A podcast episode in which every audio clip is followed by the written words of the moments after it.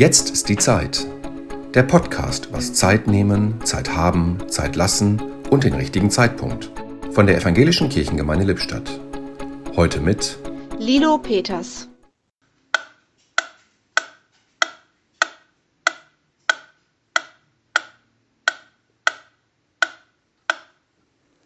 Es ist 21 Uhr.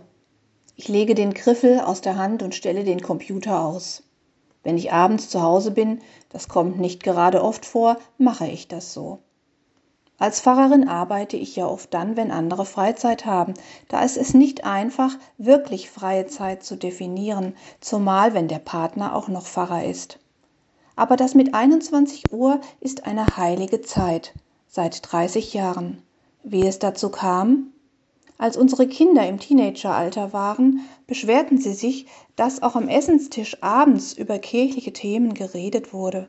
Es ging ihnen auf den Geist, wenn die Eltern ständig über Dinge in der Gemeinde redeten, die noch zu erledigen waren, und eines Tages sagten die Kinder, jetzt ist Schluss damit.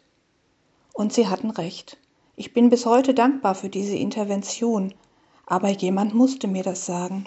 Jetzt ist die Zeit.